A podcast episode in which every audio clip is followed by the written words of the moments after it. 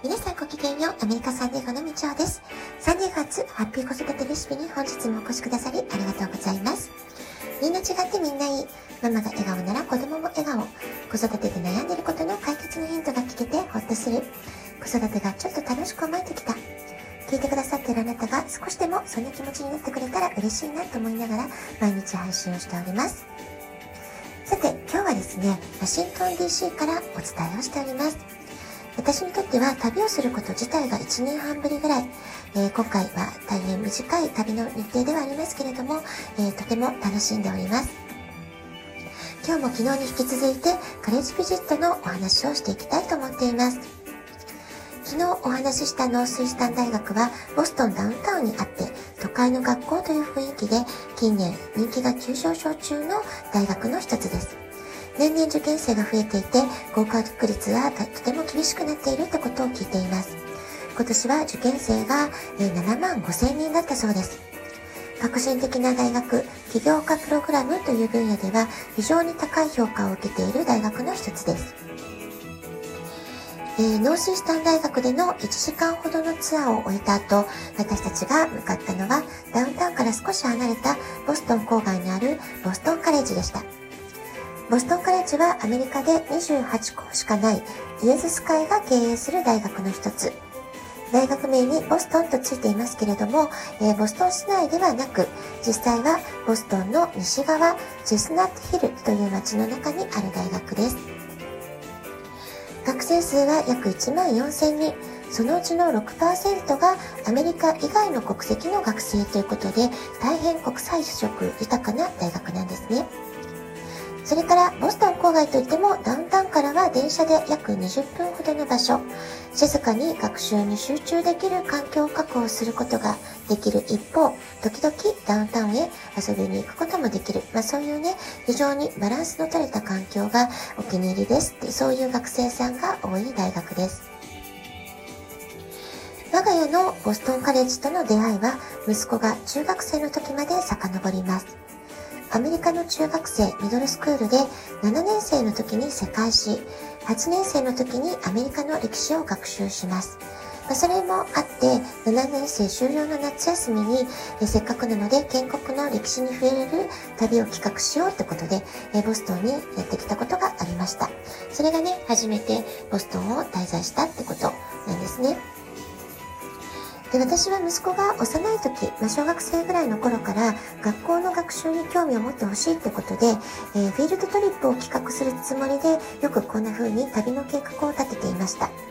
え特に中学生になってからは、えー、思春期、ちょっとね、大変だった時期、反抗期があったりとか、えー、学習の負担が非常にね、えー、大きくなって、すごくストレスを感じてたり、まあ、そういったことがいろいろあったんですね。特に7年生の時は、小学校から中学生になって変化も大きく、英語のボキャブラリーが大変だったりとか、世界史の学習の宿題がものすごく、えボリュームがあって苦労したりとか、いろいろね、学習面での苦労、試行錯誤っていうのがあったんですね。まあ、そういったこともあって、8年生に進級する前に、アメリカの、え、歴史を学習する前、少しでも、え、楽しいと思ってほしい、興味を持ってほしいっていう思いがあって、建国の歴史をたどる、まあ、たどる、まあ、そんなね、旅の計画をしました。まあ、その時にね、ボストン旅行とてもね、楽しかったっていう記憶があります。でさらにその時、主な観光スポットを、回る途中で、いくつか大学を見学して回ったんですけれども、まあ、当時はまだ大学のことなんて考えもしていない、えー、関心もない、まあ、そういうね、中学生だったわけですけれども、いくつか回った大学のキャンパスの中で、えー、息子が唯一興味を示したのが、このボストンカレッジだったんですね。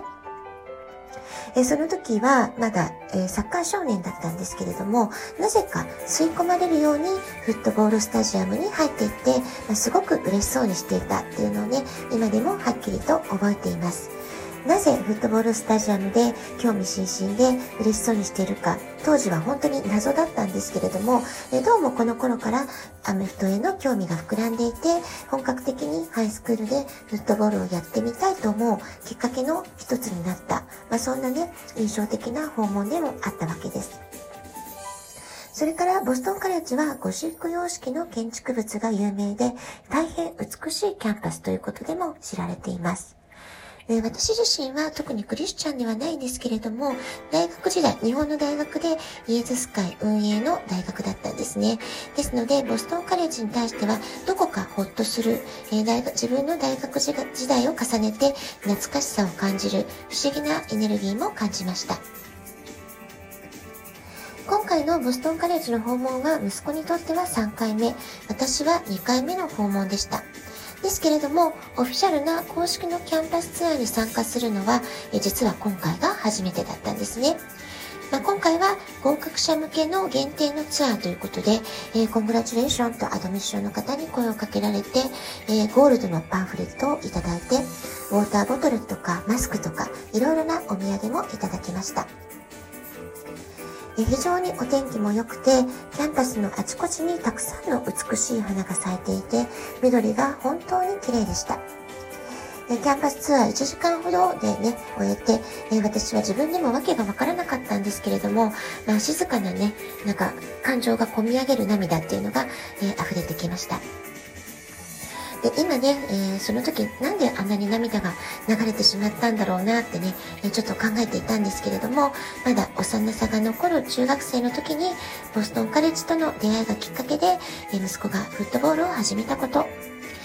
ハイスクールのソフマーの頃はアスリート進学を夢見た時があったこと、えそれからボストンでのサイエンスのカンファレンスに参加するスケジュールの合間にボストンカレッジのアスリート部門を見学させてもらったこと。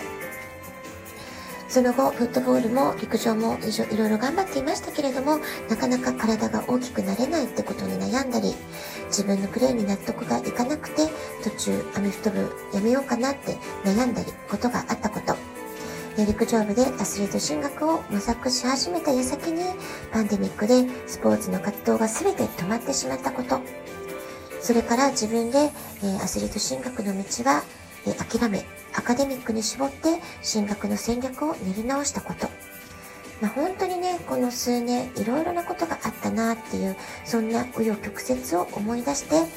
えー、まあ様々いろいろな苦労もあったし、えー、挫折しかけたこともあったけれども、その中でも自分ができる、え強みっていうのを一生懸命模索して、精一杯努力を重ねて、え積み上げてきたこと、そのことを憧れの大学にきちんと評価してもらえたこと、まあ、そういったことを思って涙が溢れてきたのかななんてね、そんな風に今は振り返っております。え、今回、6つの大学からの合格、全てもちろん嬉しかったんですけれども、まあ、その中でもこのボストンカレッジからの合格通知というのは、私にとっては非常に特別な合格だったなっていうふうに感じています。まあ、今回訪問してみても、改めて母親の視点から見ると、息子の性格や今後の彼の人間としての成長という意味では、申し分のない教育環境が整っているなと、まあ、改めて、えー、感激を持って、えー、キャンパスツアーに参加することができた大学だったなと思います。ただ、それはあくまで私の思い。え息子がボストンカレッジを選ぶかどうかは正直微妙です。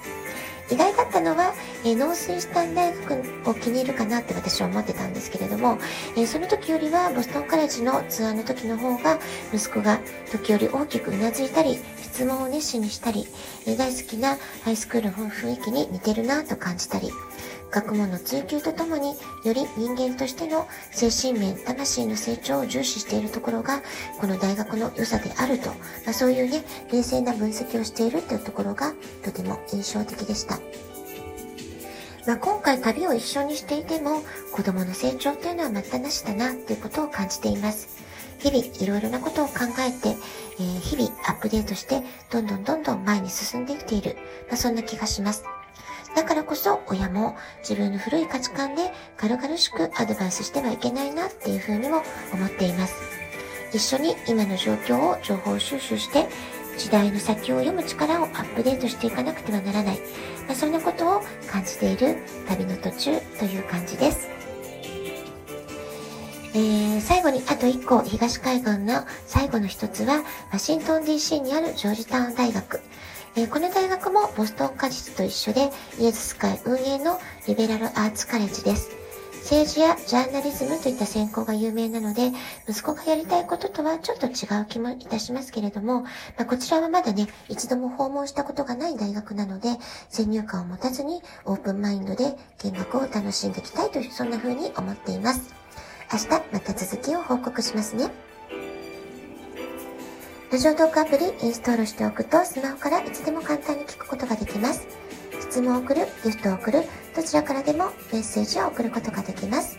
皆さんからのお便りお待ちしております。では、今日はこの辺で、今日も素敵なお時間をお過ごしください。ごきげんよう、部長でした。さようなら。